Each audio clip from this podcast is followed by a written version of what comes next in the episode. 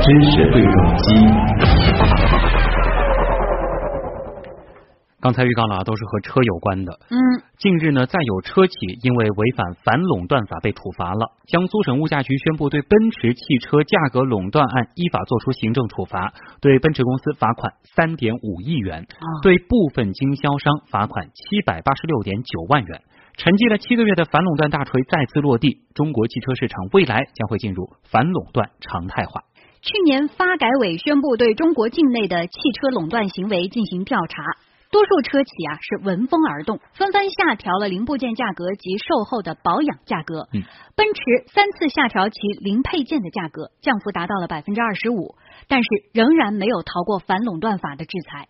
嗯，呃，经过查明呢，二零一三年一月到二零一四年七月间，奔驰公司是通过电话口头通知或者召开经销商会议的形式，限制江苏省不同区域内 E 级、S 级整车的最低转售价格。奔驰公司通过加大对经销商的考核力度，对不执行限价政策的经销商进行约谈警告，减少政策支持力度等多种方式，促使垄断协议得以实施。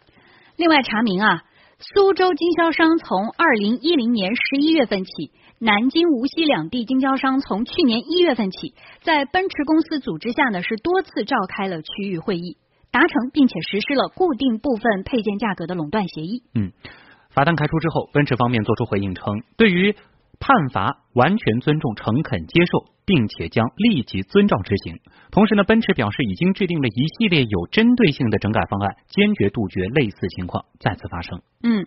看来奔驰的认错态度还是挺好的。嗯。那么这被罚款的三点五亿是如何算出来的呢？接下来我们要请教上海范阳律师事务所的高级合伙人刘春泉刘律师来听一听他是怎么说的。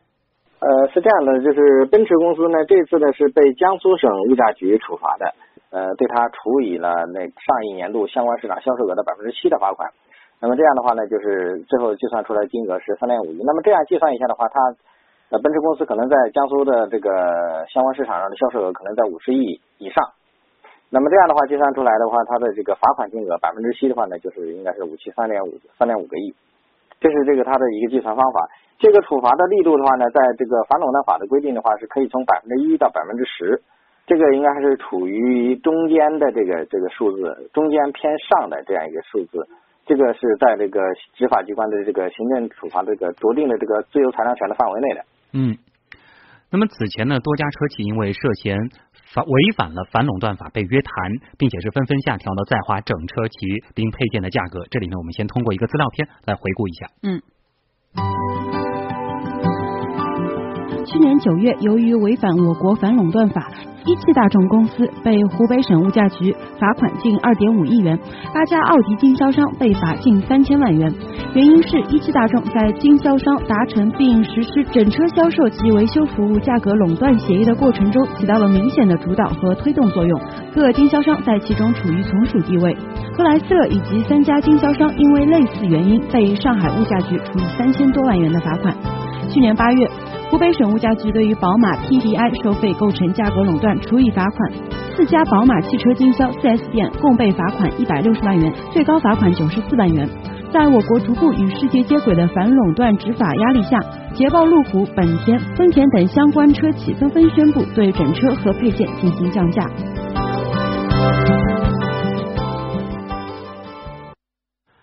哎。那其实去年九月，奥迪和克莱斯勒被处罚之后呢，沉寂了七个月的反垄断大锤是再次落地了。那这对于中国的汽车市场来说是具有什么样的意义呢？我们再次请教刘春全刘律师。这个处罚呢，实际上我觉得还是有积极的意义的。中国现在这个汽车市场上，特别是那个豪车市场啊，那么现在的这个就是价格刚性比较强，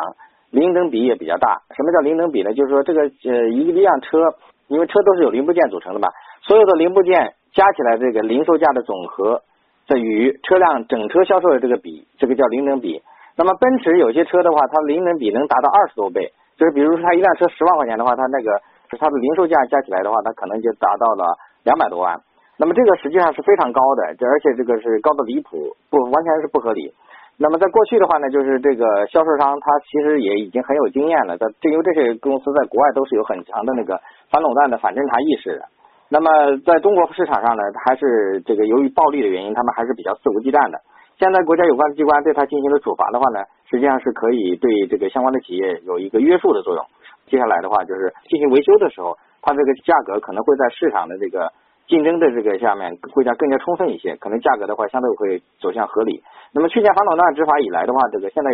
呃一些大的厂商都进行了一些降价的措施，实际上也是反垄断执法的一个效果的一个体现了。主持人，嗯好，好的，非常感谢刘春泉刘律师的介绍。